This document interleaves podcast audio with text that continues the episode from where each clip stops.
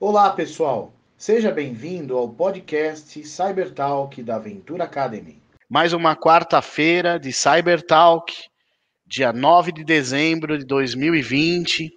Ótimos nomes pingando em tela, seguidores fiéis que me deixam muito contente aí. Fim de ano, todo mundo na correria e vocês aí online aguardando o nosso bate-papo.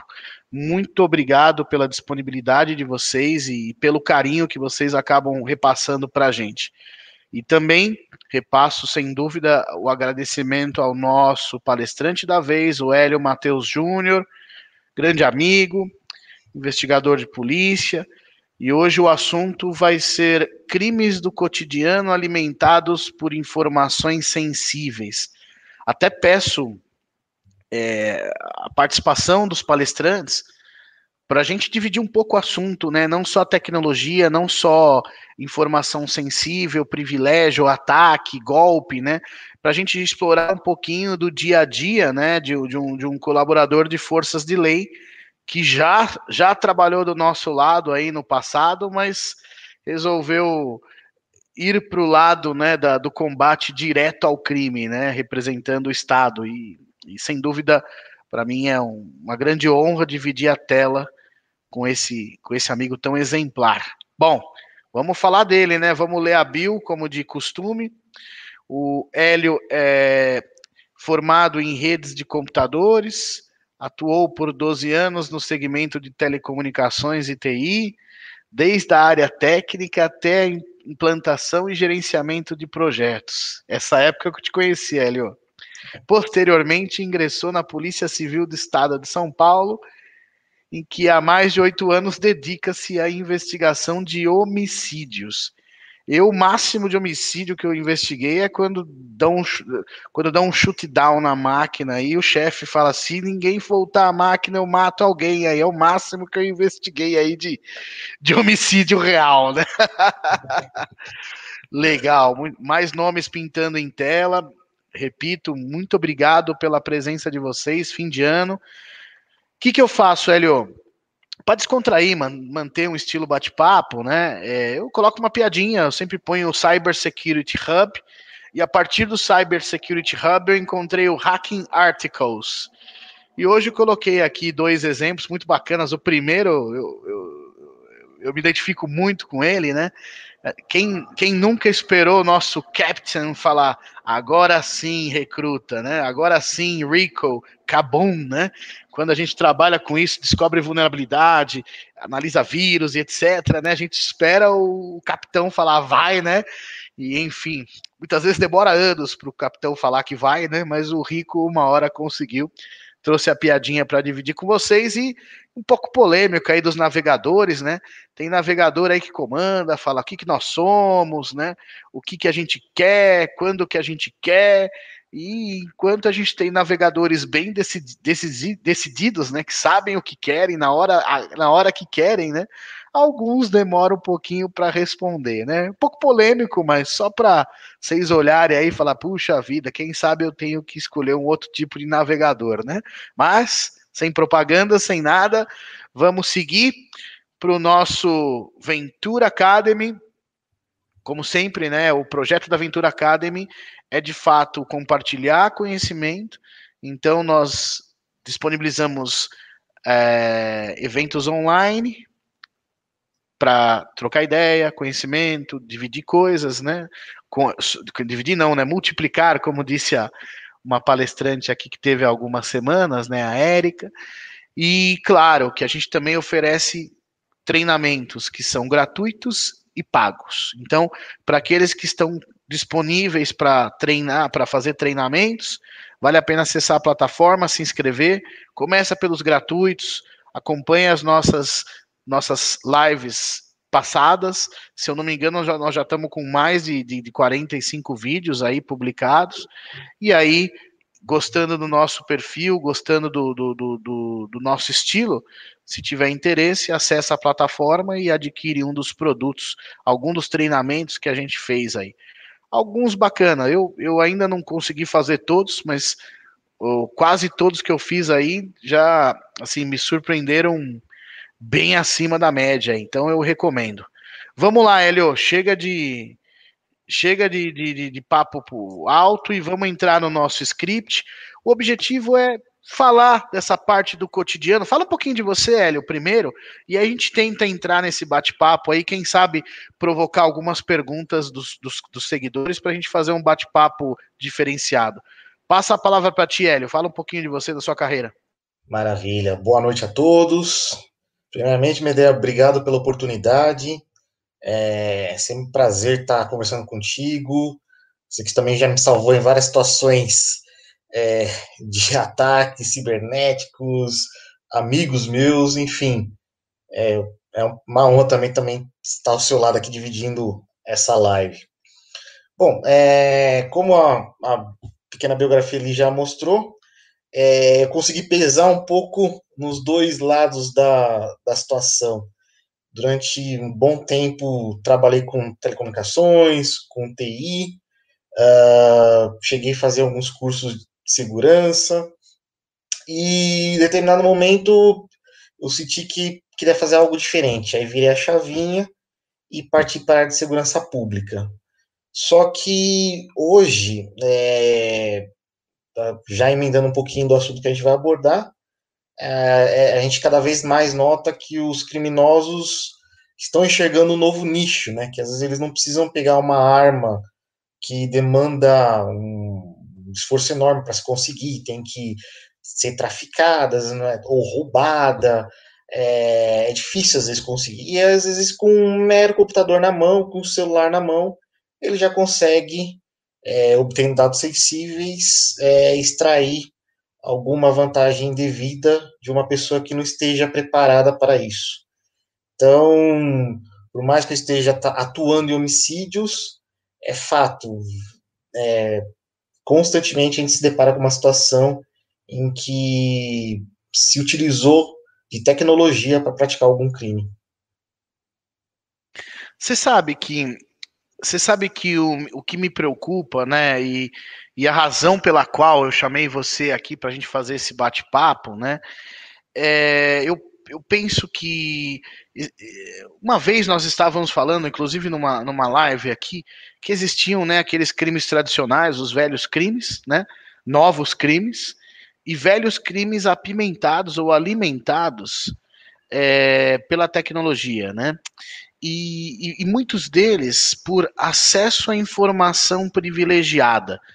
E eu sei, a gente tem aí, estamos numa fase de privacidade de dados, tudo, estamos numa fase que, que o mercado busca, né, pelo, pelo encarregado de dados, e uma parte que me preocupa muito é, de fato, como a gente criar um modelo é, senior de classificação da informação. Já trouxemos palestrantes aqui para falar. Um deles fez um, um, comentário muito bacana do tipo: é, se eu vou gastar mil um cofre, eu tenho que guardar coisas dentro do cofre que tem um valor acima de mil, né? Senão não compensa eu comprar o cofre, né? Polêmico, né? Às vezes a, a, coisa custa menos, mas ela é muito sensível e ela pode ficar temporariamente num cofre mais caro. Bem polêmico. Mas esse lado da, da, da, da classificação da informação me preocupa. Eu entendo que a gente investe em tecnologia, entendo que a gente tem profissionais gabaritados para isso, mas o desenvolvimento do, do, do, negócio como todo, do, do, do mercado, ele exige a disponibilidade de dados e muitas vezes disponibilidade de dados sensíveis num formato need to know based, né? Então, sem dúvida, um, um, um profissional de, de, de, força, de força de lei vai ter um acesso privilegiado, diferenciado do, do que, por exemplo, eu que atuo com, com, com rotinas empresariais, né? Então, uh, eu queria, na verdade, começar esse bate-papo é, comentando que o cidadão brasileiro também ele deixa muito a informação dele plugada aí, conectada em diversos lugares, né? A gente tem um mau costume disso e queria ouvir um pouquinho de você, se você concorda com isso ou se coisas como essa aparecem no seu cotidiano. Fala um pouquinho para mim, Hélio. Sim, é, acho que é um, da cultura brasileira uh, deixar tudo que é referente à segurança. Ah, você não deu problema até agora, então não preciso gastar com isso, não preciso investir nisso. É, segurança ainda é vista como uma despesa e não como investimento. E no dia a dia dos crimes de homicídio, ou quando algum colega comenta alguma coisa, você percebe que alguma medida às vezes poderia ter sido tomada que evitaria aquilo, mas uma medida simples, uma mera rotina, um mero, mero hábito, né? É, e aí quando se entra num, acho que num plano empresarial, aí acho que não tem como fugir disso. Qualquer pequena, desde a pequena até a de grande porte, demanda esse investimento. Me lembro de um caso, tá, agora me vem à mente, de um colega advogado, que ele comentou que escritórios de advogados, eles tendem, muitos advogados tendem a manter seus dados em pendrive, num, num disco rígido.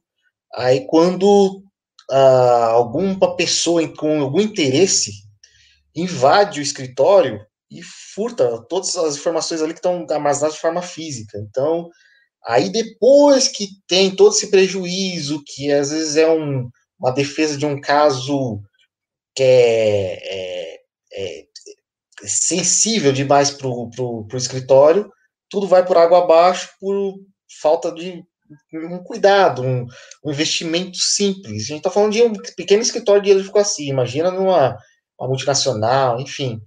É, é, acho que é da cultura do brasileiro. Infelizmente, até quando outras empresas multinacionais vêm aqui, tem, até elas conseguirem conscientizar, é, trabalhar nesse sentido, é difícil, demora um pouquinho.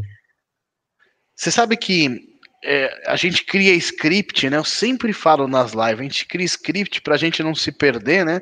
Mas o papo vai puxando, a gente até perde o próprio script, né? E claro que a gente sempre prioriza as perguntas dos palestrantes. Mas eu queria entrar um pouquinho num, num assunto mais polêmico, que, que é acesso à informação sensível, né?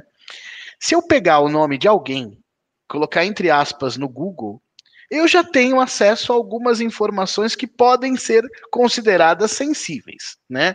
Então, muita coisa indexada aí, né? E, e eu não preciso de nenhuma alta tecnologia para encontrar um CPF, um RG, um residente domiciliado à rua tal, né? Então, essa parte é que de fato é, eu queria bater um papinho aqui com esse pessoal hoje, porque a gente às vezes fala informação sensível, lei geral de proteção de dados, a, a, gente vê lá, poxa, invadiram a empresa X e publicaram a informação da empresa X no site Y, bora lá acessar, bora lá compartilhar, né? Então, eu queria entrar nessa, nessa seara do tipo, puxa vida, como que esse tipo de informação que deveria estar é, um pouquinho mais protegida, né? Como que esse tipo de informação apimenta um crime do cotidiano, um homicídio, por exemplo. Você lembra de alguma coisa, alguma coisa do seu dia a dia que é, que consultas como essa, do que a gente chama de open source intelligence, né, pode ajudar em, em, na, em, na, na, descoberta de um, de um crime real desse, de homicídio ou coisas como essa? Você tem alguma ideia para poder dividir com a gente? Ah, o que não dá para fugir, né, sem mencionar a questão das redes sociais, né? rede social expõe muito da rotina, do patrimônio, é, de pessoas é, que podem te dar um acesso, uma pessoa que trabalha contigo, trabalha na sua casa, um, um, uma pessoa que presta serviço para você, e outro caso também, que acho que até outro dia nós estávamos comentando, seria referente ao golpe do WhatsApp, que é uma informação que simples, né, que é o número de telefone celular, é, que qualquer um pode obter. Uh, os indivíduos acabam fazendo utilização disso aí, os, os criminosos entram em contato contigo, se passam por um, algum prestador de serviço, é, com isso solicitam, fazem a solicitação de cadastro do WhatsApp novamente, né? E clonam sua conta e vão fazer contato com, seus, com a sua lista de contatos para obter vantagem devida e tudo mais, solicitar empréstimo. E é simplesmente o número de telefone celular, quer dizer, uma informação que é, geralmente a gente fornece para qualquer um, é, num cadastro numa para obter algum cupom, é, para ter aquela rifa no posto de gasolina, enfim, é uma coisa tão simples, mas pode gerar um prejuízo enorme. Você sabe que é, sobre esse assunto, né? Isso é mais isso é mais para a linha da engenharia social, né? Mas claro que isso é um mecanismo de, de, de account takeover de um sistema de mensageria instantânea praticamente. Mas se as pessoas falassem, oi, tudo bem, beleza, vamos lá, valeu, obrigado, até logo, né? E, e não deixasse tanta informação disponível no aplicativo, né? O risco até seria menor, seria até focado nessas, nessas situações de transação financeira, se passar por parente e falar, ó, oh, tô com um problema, manda dinheiro para mim, amanhã eu te pago, né? Mas o duro é justamente esse tipo, esse simples golpe já é um mecanismo de acesso à informação sensível. Não vou falar privilegiada, é privilegiada porque é, é, é, é, um tipo de interceptação de uma comunicação ponto a ponto. Mas ela é sensível justamente pelo, pelo nível de informação que o cidadão deixa, né, ou, ou utiliza, né, conversa entre aspas, né, a partir desse aplicativo, né, e, e, esse tipo de coisa chega a virar um crime real, assim ou não? Coisa do tipo, uh, olha, tá aqui, é, essa conversa minha foi interceptada, esse, é, essa determinada pessoa se aproximou de mim para futuramente tentar um golpe ou cometer um crime real? Tem alguma coisa assim que, que você já passou que o meio de mensageria instantânea e o acesso à informação sensível por conta desse meio foi acabou, resultando num crime na prática? Sim, porque uma vez que uh, um o crime mais grave que nós temos no nosso ordenamento jurídico, que é o homicídio, é, pode ser a execução pode ter é, início justamente com isso, porque a vítima, ela, ela tem a rotina dela, aí alguém consegue esse contato e se passa por alguém, marca um determinado encontro, pronto. Eu tenho um caso específico que eu atuo em Guarulhos, né? e a vítima, ela foi, a gente tem a suspeita que seja um caso passional, e a vítima, ela, ela trabalhava com é, é, treinamento para condutores. E a pessoa entrou em contato com ela, é, se passando por um aluno. Ela jamais suspeitou. Tá, tem meu contato, distribuí para todo mundo. Foi para esse encontro e, infelizmente, ela foi vítima do homicídio. Então, é, as implicações podem ser as piores possíveis, a partir do momento que consegue acesso a um dado sensível. A gente imagina sempre questões patrimoniais, mas isso pode evoluir para coisas piores, para implicações, é, para alguém que quer é, é, culpar alguém de outro crime, enfim. Criminoso sempre tem uma imaginação muito fértil, né? Ele está sempre um passo à frente da, das forças que combatem.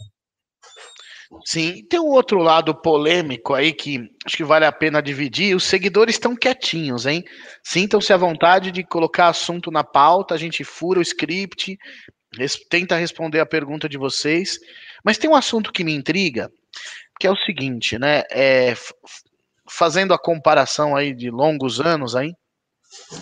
Antigamente acontecia algo urbano e não tinha uma imagem, não tinha uma testemunha, sempre teve a lei do silêncio e tal, as pessoas que viam nunca falavam nada. Hoje eu saio, hoje eu vejo na rua, né? Não posso sair na rua, mas eu vejo na rua é, acontece uma discussão qualquer, ou acontece qualquer coisa, as pessoas, 4, 5, 10, 20 pessoas, já tiram o celular, já começam a filmar. Muitas vezes acontece uma discussão entre uma pessoa e outra, e as duas pessoas filmam, filmam uma coisa com a outra né? E, e, e, futuramente isso fica publicado. Então, se eu, se eu jogo numa plataforma de vídeo e quero perguntar por algum tipo de assunto, né? Que, que até é um crime na realidade, quer dizer, é até, até um flagra de um crime, sei lá, uma agressão, seja lá o que for, né? É, e eu vejo as pessoas passam a mão no telefone, filmam e publicam isso, né? A pergunta, são duas perguntas na realidade. A primeira pergunta é: é comum essas pessoas que têm, obtêm acesso a esses vídeos fazerem reportes à autoridade força de lei daquele crime que foi filmado? Ou geralmente as pessoas filmam pelo bel prazer de publicar isso para a internet e viralizar? Sei se você está apto para falar disso. Fugimos do script um pouquinho, Hélio, mas o assunto puxa o outro e a gente tem sinergia suficiente para atender as demandas dos seguidores. O que, que você acha disso aí, Hélio? Ah, primeiramente, a pessoa filma, ela já se torna uma testemunha do, do, do, do da ocorrência. Mas o que a gente percebe é que é só para autopromoção para poder depois jogar no grupo da família. Olha o que eu vi, olha o que está acontecendo. É, e, e, na verdade, é, quando você, como é, agente público ali, que tem que atuar e vai falar com a pessoa, ah, você presenciou, por favor, com seus dados, a pessoa, não, peraí, vou ter que ir na delegacia, vou ter que ir no fórum, não, não, não. Quer dizer, é, geralmente a, a vontade mesmo é de autopromoção. E o pessoal deixa de socorrer, deixa de prestar o socorro às vezes, para sacar o celular para filmar. Você sabe que eu encano, né? A gente já vai, ó, o Capose, nosso próximo palestrante, semana que vem estaremos online aí para encerrar. Vamos fechar o ano com chave de ouro com a palestra do Capozzi.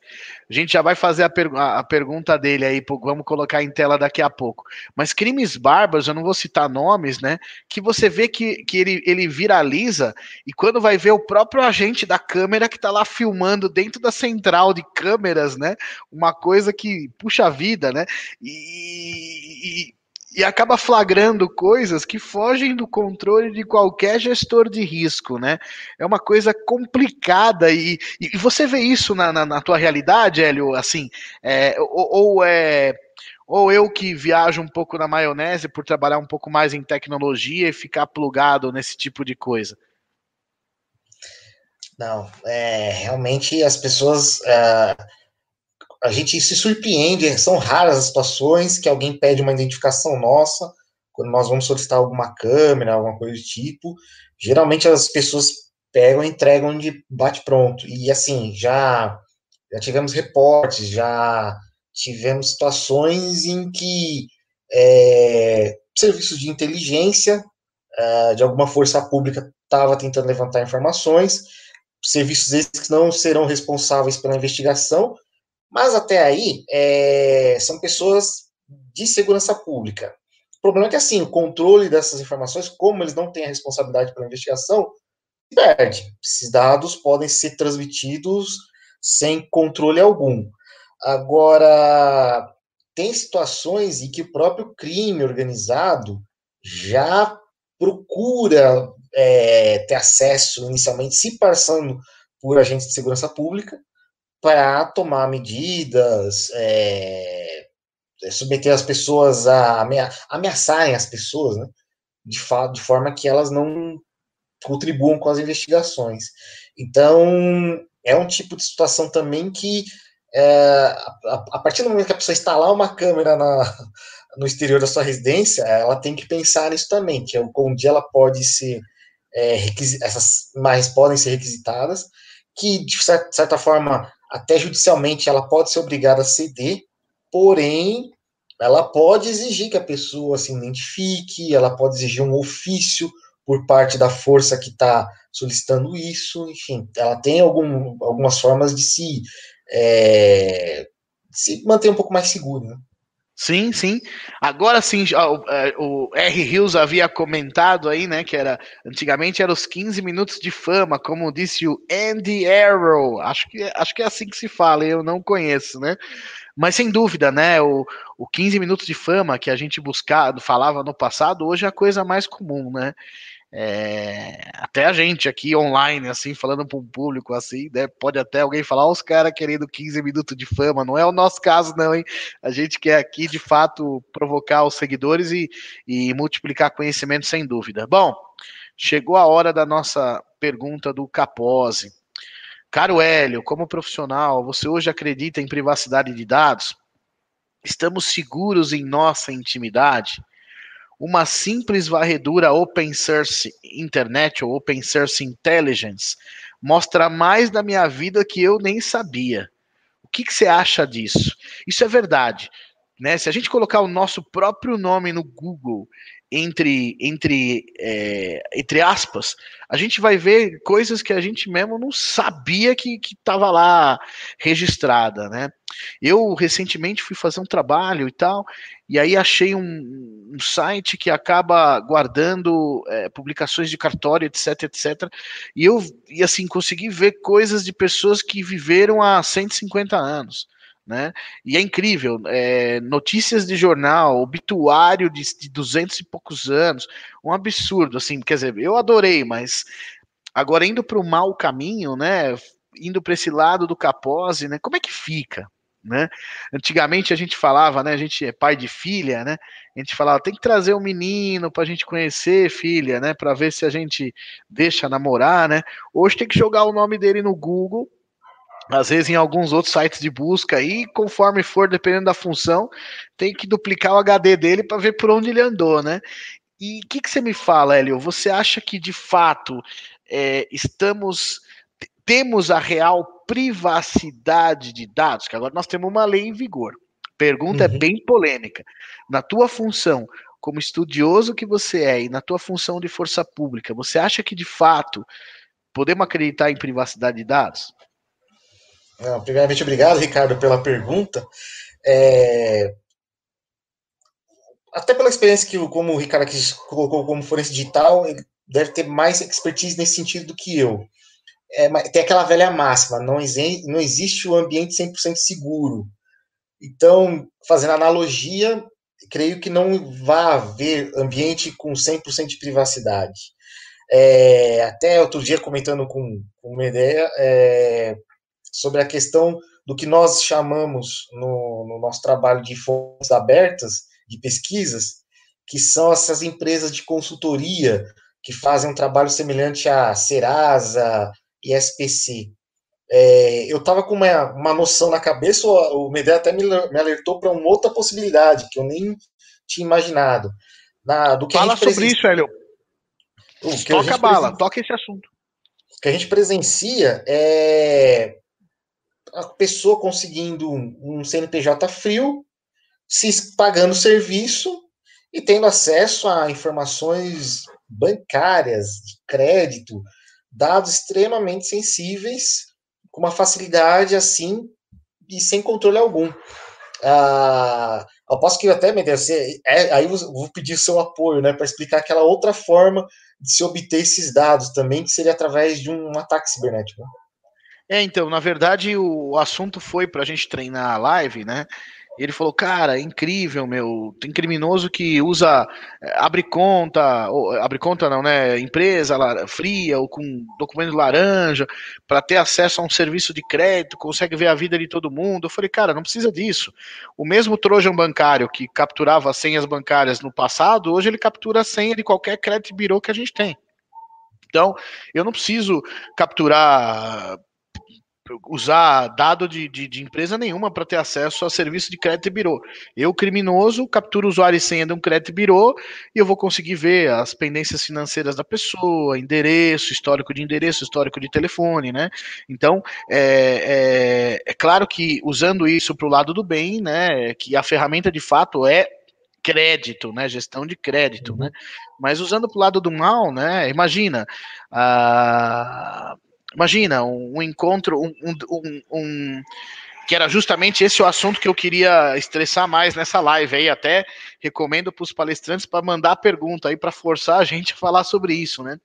Às vezes, puxa vida, um desentendimento de trânsito aí, um captura a, o modelo do carro, a placa do carro aí, às vezes em serviços aí de, às vezes em vazamento de dados por um mau uso de um determinado serviço, o cara consegue o endereço da outro lá e vai buscar o cara no, no, no, no na casa dele, né? Eu, eu, eu ando num, num grupo de, de, pessoas de um determinado hobby lá e assim, o cara não pode nem deixar o bem dele parado na porta lá, que as pessoas procuram, vão lá, vem de outro estado para enfiar o revólver e levar o, a joia do cara, né? No caso, o carro antigo do cara, né? Então, essa coisa, ela é, é no passado a gente falava muito em invasão. Ah, vazou, vazou do, do governo, ah, vazou do, do, do, banco, ah, vazou do crédito, ah, vazou do cartão.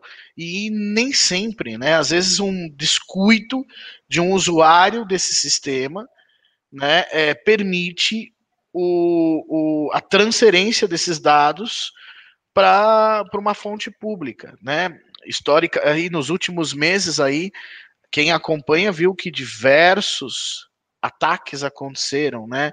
É, muitos deles que geram indisponibilidade, né? O ransomware mesmo, ele acaba gerando disponibilidade porque ele sequestra os seus dados. E se você não, não, não cair na. Se você não atender as demandas do, do criminoso organizado, ele vai publicar os seus dados na rede. E aí, outra coisa que vale a pena até já entrar, né, Leo? E eu, espertão, espertão de, de fontes abertas, o que, que eu faço? Acho algo privilegiado de alguém que foi vítima de um vazamento e uso para mim, e aí, como é que eu tô? Tô no bolo do crime ou não tô no bolo do crime? Fala para mim aí, Helio. Então, dependendo da situação, já vai estar tá incorrendo em crime.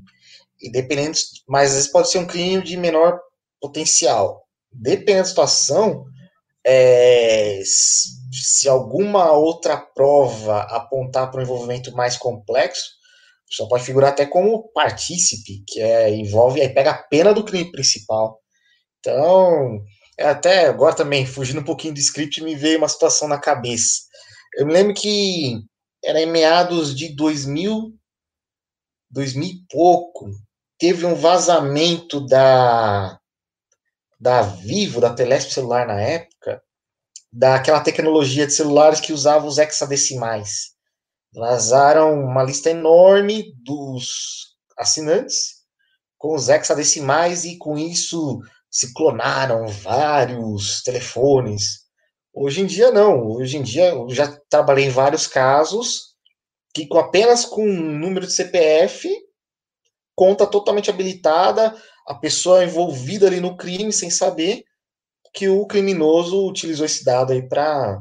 Nesse caso, a gente consegue, a gente tem um. Tra...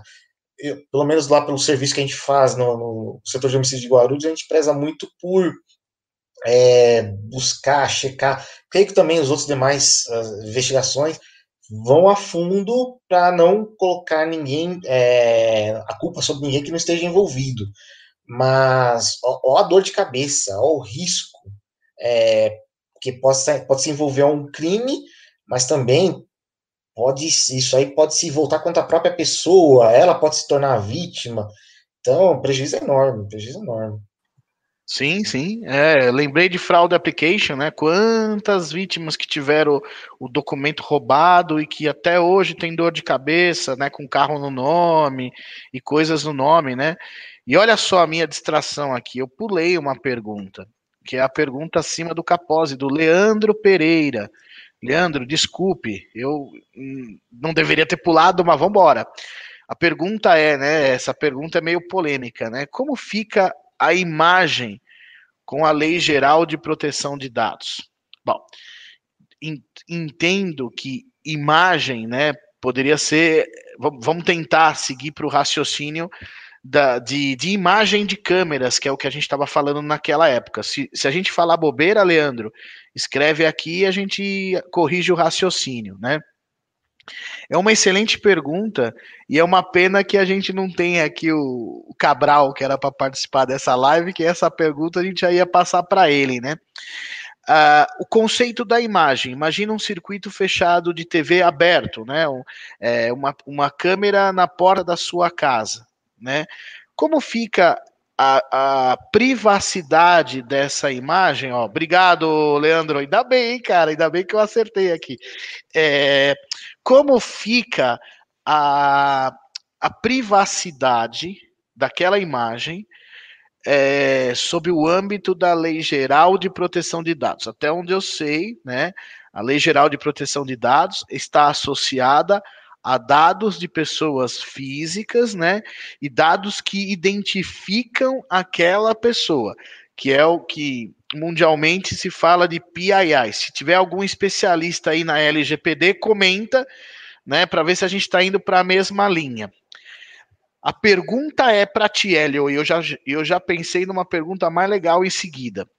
Uma imagem na porta da minha casa que, de repente, é, identifica um ato na porta da minha casa, ela poderia estar ou não associada, por exemplo, à Lei Geral de Proteção de Dados? Se eu, por exemplo, ver um ver um algo bem sensível, vamos polemizar, se eu ver algo bem sensível na porta da minha casa e eu publicar isso na internet, né, como é que ficaria, né, para esse lado com a Lei Geral de Proteção de Dados e qual seria, por exemplo, a minha responsabilidade e eu expor uma determinada pessoa em público. Ainda não falei que essa pessoa está devidamente identificada. Se for uma pessoa exposta, eu não preciso nem identificar ela, né? Então, é polêmica a pergunta. O que, que você acha disso, Hélio? Olha, é, que é esbarra até em direitos e garantias individuais e constitucionais, né? É, mas até esses direitos não são absolutos. Né? Eles eles têm que andar em harmonia entre si, o dia de cada cidadão. Então, é, primeiramente, é, a imagem, áudio, qualquer coisa que seja utilizada para defesa própria, creio que é pacífico, que isso aí pode ser utilizado em qualquer situação. Uh, agora, numa investigação, a, a autoridade policial, né, o delegado em questão, ele tem, ele tem, ele tem que presidir o inquérito e zelar para uma série de, é, de requisitos, né? É, então, é, ele, ele já, digamos assim, ele já obedece a um ordenamento, ele já obedece um controle. A, a imagem em si, ela vai ser considerada como prova e ela vai ter que obedecer à cadeia de custódia, enfim, vai ter uma série de procedimentos a que aquele material vai ter que ser submetido. Agora a questão é quando entra privado versus privado, né? Que é, por exemplo, é a pessoa que filma o sistema com o celular e começa a divulgar. É, eu, eu, ainda não fiz uma análise apurada da, da lei de geral de proteção de dados versus imagem. Estou falando pelo que já existia a pessoa pode começar a incorrer um ilícito civil, dependendo se ela causar um prejuízo para alguma pessoa, e dependendo da situação, ela pode até incorrer algum ilícito penal, que isso também está acontecendo muito. As pessoas, é, não, agora até extravasando um pouquinho, recebe algo é, no, no grupo da família, no grupo dos amigos, pelo WhatsApp, e sai replicando, às vezes até com uma boa intenção. Por exemplo, caso de pedofilia, recebe a imagem de alguém praticando um ato de cunho sexual com uma criança e sai divulgando. Ah, vamos identificar esse filho da mãe, vamos pegar esse cara. Sem querer, ela já está incorrendo num crime, porque ela está repassando esse material que não deveria. O mesmo, às vezes, acontece com, com um crime de pornografia é, vantagem, não, é a vingança pornográfica, a vingança, a, a pessoa, o, o, o rapaz se separou da moça, pega um vídeo íntimo e divulga, aí o outro pega, olha que legal, começa a passar para todas as pessoas. A pessoa também está correndo em crime recente agora, no, que, que virou é, artigo do Código Penal, e muitas vezes nessa de, ah, vou curtir, vamos brincar, acaba incorrendo em crime. Quer dizer, a, a questão da imagem, ela hoje tem essas duas pontas, daquilo que você pode virar, vir a ser vítima, por exemplo, se você divulga para alguém que pode usar isso para uh, ah, te ameaçar, ou você pode ser uma pessoa que está incorrendo no ilícito penal ou no ilícito civil. Sim, você sabe, né? O, que é bacana, né? Que eu falo, eu, eu gosto de fazer esse evento aqui justamente pelos seguidores, né? O próprio R. Hills aqui, né? Ele já me lembrou, né? Tem, o, tem a lei da Caroline Dickman, que eu havia esquecido, que ela também está associado a imagens né, não autorizadas, né? Então, nesse, nesse exemplo que eu dei, vale a pena, porque entra a lei, ó que bacana, até o número da lei eu recebi aqui, cara, a lei 12737-12, aí, ó, tá vendo? Uma salva de palma aqui, cara, obrigado, cara. Bem lembrado da lei Caroline Dickman, e até a gente já pode entrar, né, daqui a pouquinho, vamos, vamos falar sobre, sobre o comentário dos seguidores, e a gente já pode até pegar essa carona da Dickman para falar sobre esse assunto aí da tal da. Como é que é? é? É, pornografia por chantagem, né? De chantagem, algo assim, né? Uhum. Esse assunto, sem dúvida, esbarra muito na lei da Caroline Dickman, né?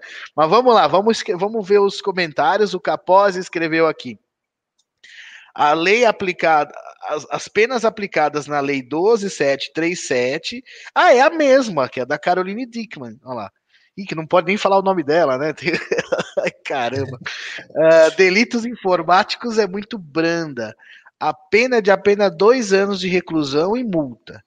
Daí vejo o enorme incentivo em seguir a margem da sociedade. Vale a pena. Ih, caramba, agora eu tô confuso, velho. E aí, agora, imagina, né? agora, ó a polêmica, né? Eu, eu, eu vamos ver, eu tenho, eu tenho, um seguidor muito fiel aqui, o Milazotti, ele me levou uma vez num evento de, de segurança física, e as câmeras agora elas identificam o perfil da pessoa, e se você coloca ela dentro do sistema de controle de acesso, ela te vê de qualquer ângulo, ela já fala, ó, é uma ideia aqui, é uma ideia ali e tal, não sei o quê. Então, imagina uma câmera como essa na porta da, de, um, de, uma casa, de um condomínio onde as pessoas são devidamente credenciadas, né? E o vazamento de uma informação dessa, uma pessoa devidamente identificada por tecnologia, e o vazamento disso, né, para a internet, o quanto que isso poderia causar de problema. E, pois é, não só a lei, né, não só a lei da Carolina, né, é, não só ela, não, não só essa lei é branda, né, Hélio? Acho que agora, falando um pouquinho de lei, acho que eu posso devolver a palavra contigo, né? Seguidores, muito obrigado aí pela, pela, pela, ah, ó, pela participação, Leandro. Já vamos botar do Leandro aqui, ó. Quando será que o Brasil terá leis sérias e severas voltadas para crimes, né, cibernéticos, sem dúvida, que é o nosso foco, né, mas para crimes como um todo, né, Leo? Agora sim, passa a palavra para ti. É, essa aí seria tema para uma live é, diária durante uns cinco anos. Uma live rave, né? É.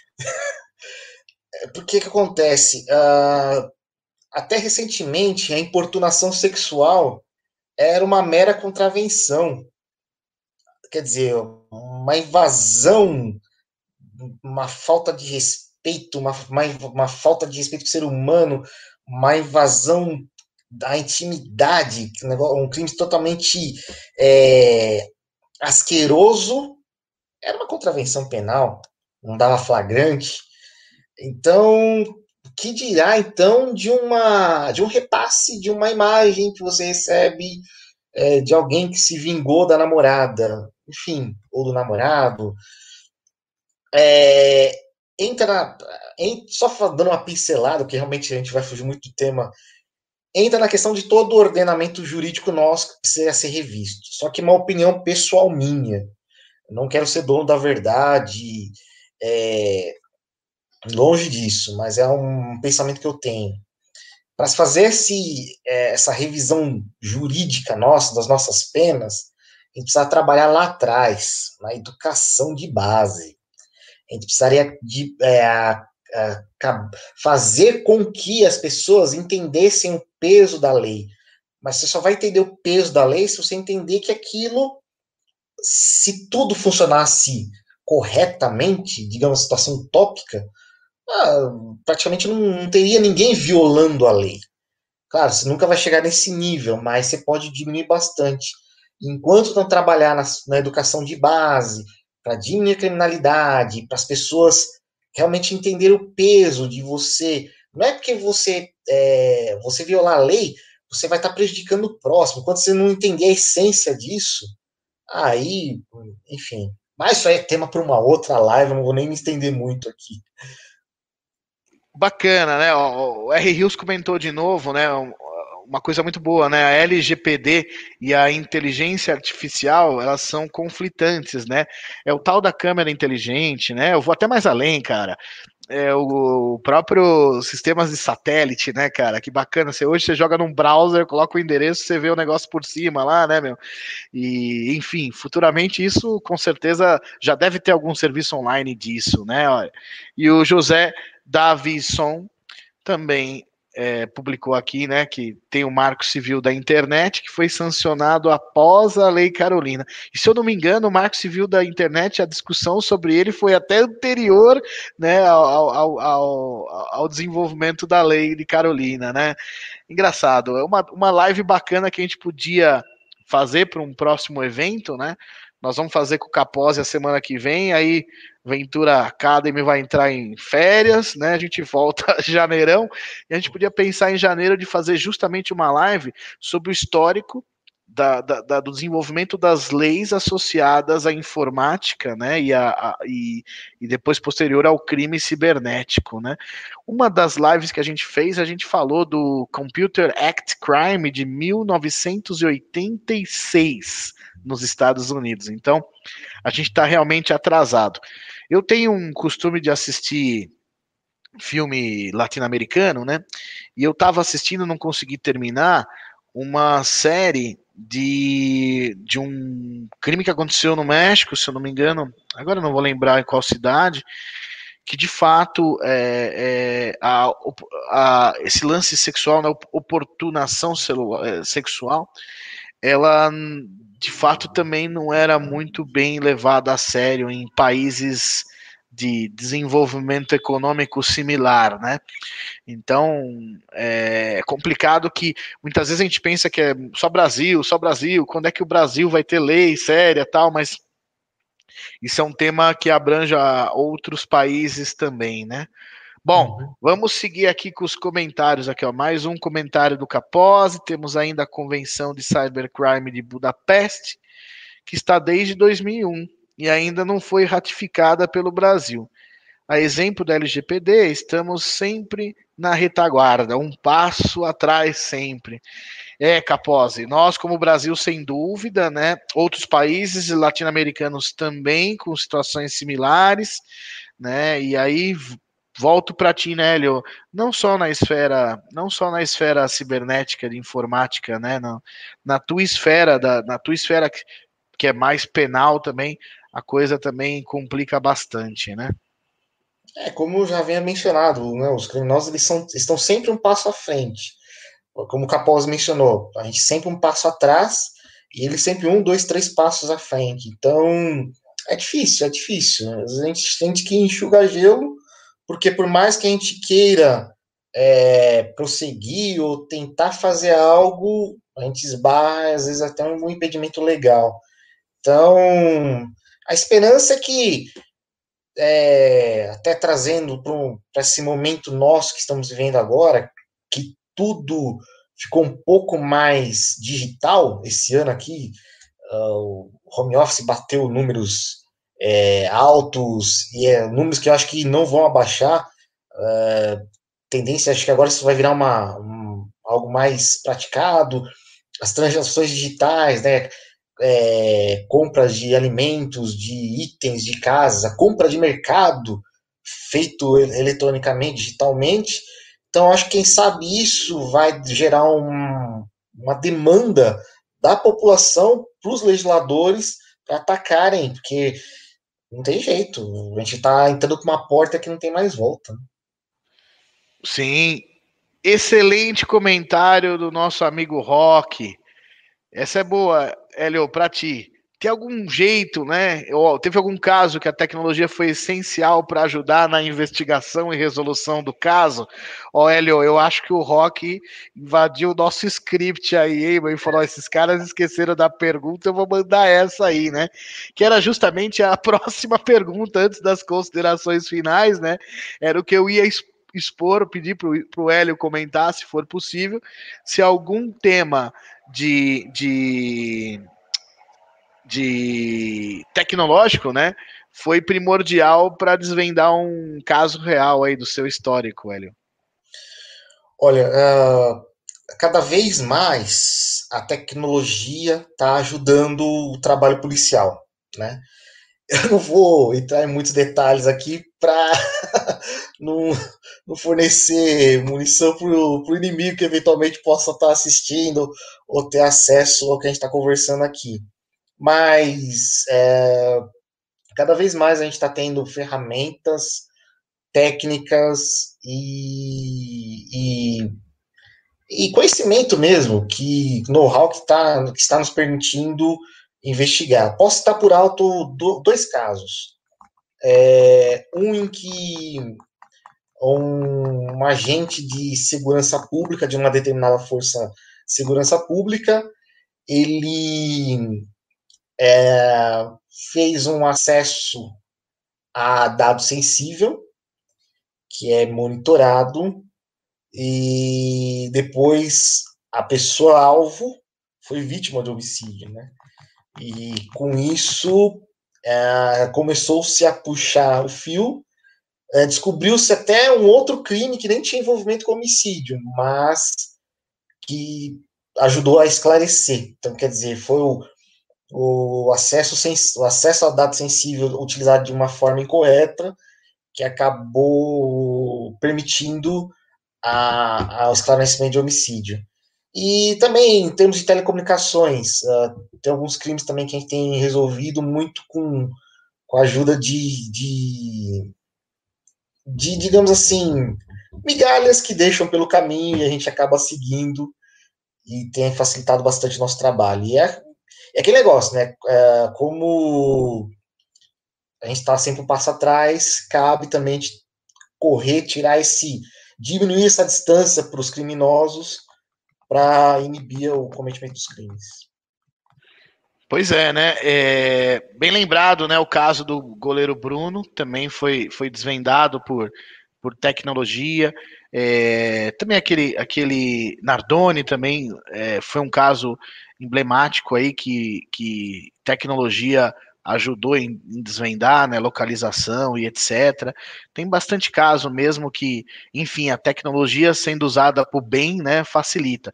Nesse caso que você deu mesmo, né, foi justamente o acesso não, quer dizer, o acesso autorizado mas a, a má utilização de um acesso autorizado, né, é, acabou resultando aí num, num crime real, né? Ó, o uhum. Rock falou que pegou acesso ao script nosso aí, né? Mas quando a gente. E tá, tá gravado aí, quando a gente for atrás dele, vai falar: não fui eu, foi um dos meus robôs. Ah, futuramente vamos ter que pensar nisso, né? Fora o acesso não autorizado e privilegiado, etc., vai ter a automatização disso que já existe, né? E claro, as técnicas forense aí do R. Hills, que foi comentada, que é de fato um assunto que, que eu gosto bastante, né? Fazendo Fala só uma uh, um marco para o desenvolvimento de, de, de, muitas técnicas, sistemas, é, equipamentos foi o 11 de setembro. A Polícia Civil tem se utilizado muito de técnicas, softwares que foram desenvolvidos lá, que estão sendo trazidos para o Brasil, né? E com isso que lá foi utilizado contra o terrorismo, que a gente está utilizando no combate ao crime. Então, para ver o, nível da coisa. Você vê, né? 2001, lá, aquela tragédia lá, né? Fez com que diversos assuntos forem, fossem tivessem mais atenção, né? E uhum. agora, justamente essa fase pandêmica também acelerou todo esse comércio remoto, é, o e-commerce, toda essa comunicação remota, o trabalho em casa. E vamos ter problemas de. Já devemos ter, né? Problemas de lei trabalhista com trabalho em casa, etc. Né? Assim, como é que vai, como é que vai como é que vai se julgar um acidente de trabalho dentro de casa, né? Enfim, tem algumas coisas aí que de fato a gente carece de leis e infelizmente precisa esperar uma tragédia grande, né, para a gente desenrolar, né? Deixa eu ver se eu puxei, ó, Leandro Pereira que é o Instagram do Hélio, né? E assim, né, a gente tem como prática, né, buscar, se quiser falar com um palestrante, busca busca pela rede social, pelo LinkedIn, que a gente publica na, na, na, rede, né? E se de repente se for alguma coisa diferente ou qualquer coisa que seja algo um pouco mais sério, pode buscar a nossa central da Ventura.academy, né? Ventura.ac, que a gente ajuda a fazer uma ponte aí para você se reunir com um palestrante, tá? Mas o Instagram é complicado, né, Leo? Imagina, pô, é complicado, né? Mas. No Instagram vamos... eu essa coisa do Corinthians, só isso. Opa, é, então, esse, é, é, eu nem vou responder porque eu sou tão ruim de, de, de falar de futebol que é capaz de eu falar bobeira, né? Mas você conhece a minha opinião sobre esse assunto. Bom, vamos chegar nas considerações quase que finais da nossa live, estamos com quase uma hora. Estou muito feliz com a participação dos, dos seguidores, né? E, cara, e como é que o profissional de, de, de, de segurança de força de lei, né, profissional de segurança pública, não aquele que está devidamente alocado nas divisões de crimes cibernéticos, né? Como que imagino que esses caras, sem dúvida, tenham algo, um conhecimento mais focado. Mas você, por exemplo, e colegas seus que trabalham em divisão de homicídio, como que é a iniciativa de vocês, corporativa ou não, para se aperfeiçoar no, no, no, no, desenvolvimento tecnológico aí, para como por exemplo, para deixar de apanhar do Teams aqui, por exemplo, né? Como é que vocês fazem aí para para o autodesenvolvimento? Fala um pouquinho disso, Helio. Olha, a instituição ela oferece alguns treinamentos, né? Ah, principalmente focados no direito, ah, algumas técnicas é, que são adotadas, eles oferecem um intercâmbio com, com outras forças policiais, então tem esse é, essa base. Só que conhecimento nunca é demais, né? Então é interessante sempre o profissional buscar? Evoluir, é, buscar treinamentos, cursos, é, networking, é, consultorias, enfim, porque nunca ninguém vai saber tudo e a gente sempre vai estar em constante aprendizado. Então é interessante é não só se contentar com o que é fornecido com, pela instituição, que vai ter um certo perfil, vai ter um certo limite, e buscar uh, treinamento, buscar né, se fortalecer nesse sentido como profissional também. Né? Então.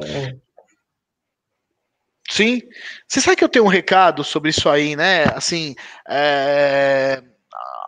alguns anos aí, sei lá, uns 10 anos, uns 10 anos mais ou menos, o pessoal do dia a dia, eles não estavam assim né, sem generalizar, né, mas assim, a maioria não estava muito afim de, de buscar conhecimento de fato. Eles queriam trocar é, ideia para achar o pulo do gato, né? Talvez num jargão aí é o bizu, sabe? É a uhum. informação específica para você avançar numa determinada coisa, né? Então, muita gente na época falava para mim, ô, oh, ideia, como é que faz para eu puxar o HD da máquina e saber se o cara fez uma determinada coisa. O cara não queria aprender, ele queria o bizu, ele queria saber um software que ele espetava no computador e saía cuspindo o que ele queria, né? E hoje, atualmente, aí, teus, os, representantes da tua profissão, eles buscam de fato um pouco mais de conhecimento, tem mais interesse de buscar conhecimento de fato, ou ainda o, o bizu ainda é a bola da vez? Polêmica essa, hein? É, isso vai muito de perfil, de pessoa a pessoa, né? É, vai muito do, do tipo de investigação, de trabalho, porque tem alguns, tem alguns tipos de investigações que ainda depende daquela informação obtida na rua, no, na rede de contatos. é, essa informação ainda para a polícia ainda é muito importante. Então, isso não dá para ser descartado.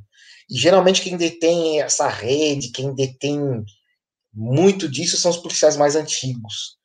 É, eles, têm, eles têm que ser extremamente respeitados e, e, e, louvados, porque se hoje você vê, às vezes, uma, alguma investigação que apreende uma grande tonelada de drogas, é através desse tipo de investigação. Então, isso não pode ser desprezado jamais.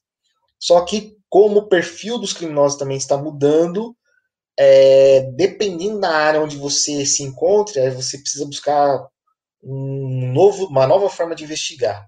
É aquela forma de investigar que às vezes você precisa sair do, da sua base. Você vai estar de frente ao computador, fazer uma série de pesquisas, e com isso você já vai ter um belo do norte para começar a trabalhar. E, e, e, aí, quando você começa a trabalhar mais internamente, aí é onde você precisa buscar mais conhecimento, que te dá independência, né? Ao invés de você esperar de um laudo de perícia para buscar uma testemunha, para buscar. Não, você já consegue adiantar aquilo ali e com isso pegar a pessoa no pulo do gato. Sim, sim. É, é, é, por aí mesmo, é mais do perfil mesmo, né? E claro, a, aquela informação específica, o bizu, né? O Marcelo Oliveira já falou, ó, oh, ele era bizu eu sei lá. Oh, se o Marcelo Oliveira tá aqui assistindo live com a gente, ele já tá em busca de melhor conhecimento. Um abração, Marcelo, grande querido aí. que bacana. Ó, o R. Rios comentou, né? No caso do grande público, ainda é assim, infelizmente. Claro que né, a gente fala de field operation, né? Quem trabalha com com investigação, fala do field operation. Quem vai para campo, né, tem que usar ainda aquelas grandes artimanhas de, de empatia para para extrair a. Ah, lá, agora ele corrigiu, é o bizu mais usuário. ele é o bizu user. que bacana, esse Marcelo. Muito obrigado pela sua audiência, cara. Mas enfim, né? Quando a gente sai para rua, para campo, tem que ter mesmo aquela aquela, aquele lado antigo aí de, de, de, de, empatia, né? De você de fato trazer informação real, né? E é uma coisa que a gente fala muito, né? A gente consegue é, a gente consegue pegar mais abelha com mel, né? Do que com armadilha, com veneno, né? Então Exato. essa parte tem que ser muito respeitada e claro, e a gente tem que passar isso para aqueles que são mais jovens, né? Mas nem só dos bizus, né? O bizuzer. Obrigado, R. Rios, bizuzer. nem só do bizu a gente consegue mais avançar dos nossos trabalhos de análise, né? E, e sem dúvida precisamos é, de perfis profissionais que busquem mais, é, que busquem de fato maior conhecimento. Essa pandemia ajudou um pouco, né? Porque hoje você liga, liga, o, liga o computador, liga a televisão, é, é, é conteúdo para tudo, para cima e para baixo. A gente tem até que filtrar o que vai falar lá. Honeypots everywhere. Pois é. Honeypot até um dia a gente podia falar sobre live, né? Que dependendo do honeypot que você faz informático, né? É, você pode até induzir uma pessoa a crime, né? Então é outro assunto para live. Mas, cara, olha aí, ó, já demos uma hora e dois minutos, quase três. Falei que passar rápido, Hélio. Nossa. É sempre um prazer falar contigo. Te passo a palavra para suas considerações finais aí. E vamos ver se, se pinta alguma pergunta final, assim, né? De 47 minutos e meio do segundo tempo. Aí tem um time aí que sempre faz gol no 47 e 47 e meio do segundo tempo, né?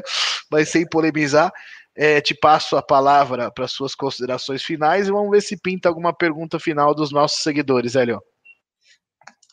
Não, então, é, só focando naquela que foi a linha central do, do nosso bate-papo, que da questão do, dos dados sensíveis é, das duas pontas, né? Que tem aquela ponta em que você pode ser a vítima ao não cuidar dos seus dados, e tem aquela ponta que você pode, sem querer, cometer um crime. E, e fazendo, e dessa, dessa análise, lembrar do bom e velho caso da escola base, né? Que foi um, um tiro na água da, infelizmente, da investigação da época, da imprensa também da época, porque o jornalismo também se depreende trabalho de investigação e todo mundo tomou por base alguma, algumas informações sensíveis que vazaram e que não eram para ter vazado, que não eram nem confirmadas ainda, e em cima daquilo veio a outro fenômeno, já talvez foi um dos primeiros fenômenos assim de fake news que a gente viu um prejuízo enorme. E imagina se a escola base acontecesse hoje, se as pessoas que tinham acesso àquela investigação vazassem aqueles dados sensíveis e com a velocidade de hoje de propagação da informação, se o estrago não teria sido muito maior. As pessoas que tiveram envolvidas, né, que foram acusadas indevidamente, tiveram problemas de saúde, nunca mais se recuperaram financeiramente, mas imagina se fosse hoje, acho que elas teriam sido mortas, linchadas em praça pública. Então, é um assunto muito sério, demanda muitos debates. Você vê que brincando aqui, a gente já fiz, o pessoal já ajudou aqui, já fizeram links com vários diplomas legais, né? O, o, direito é positivo, né? E ele tem que se, se adequar, às vezes não se adequa na velocidade que, que, que deveria ou que poderia. Então, o interessante é isso, não deixar o assunto morrer estar tá sempre como debate e a gente não menosprezar, porque é muito sério essa questão. Sem dúvida. Ó, o Milazotti mandou um abraço aí, falamos dele aí, né? Quem sabe temos que falar sobre inteligência artificial de câmeras versus a Lei Geral de Proteção de Dados. Esse é um bom assunto. Obrigado, Milazotti. Capozzi também fez o comentário dele aqui, né? Do, também dos irmãos Naves, né? É, é, assim, uma outra polêmica. Se você joga no Google, caiu na net você vê, entra, do, entra de acordo com o comentário do, do Capozzi, né, que a, que a internet não deixa o direito do esquecimento, né? Você joga no Google aí, para quem nunca fez, joga no Google, caiu na net, você vê a, você vê a, a, a imagem de muitas pessoas sendo exploradas, né? Então, realmente, R. Rios, acho que foi um excelente post aqui. É papo para muita cerveja. Não vejo a hora de chegar o fim de semana. Excelente. Gente, muito obrigado pelos nomes que aparecem em tela. Vamos nos. Hélio, muito obrigado pela sua disponibilidade. A gente se vê na saideira do ano, próxima, próxima quarta-feira, dia 16, com o nosso colega e seguidor Ricardo Capozzi vamos falar sobre, sobre a rotina né, do, de um perito né, no, no seu dia a dia e, e as, as, diferenças de nomenclatura e tudo isso aí nós vamos deixar claro para aqueles que estão interessados. Bom, sigam, por favor, acompanhando o canal Ventura Academy nas redes sociais deixa lá o like, é, acompanha para receber as, as notificações e se puder navegar lá para extrair os certificados de participação e conhecer os nossos cursos, serão sempre bem-vindos. Hélio, muito obrigado, um abraço, seguidores, um abraço a todos. Érica, que chegou agora, muito obrigado. E chegou agora, não, apareceu agora o nome. E, enfim, encerro daqui, Hélio. Um abraço, obrigado, seguidores. Cuidem-se. Nos vemos a semana que vem. Tchau, tchau.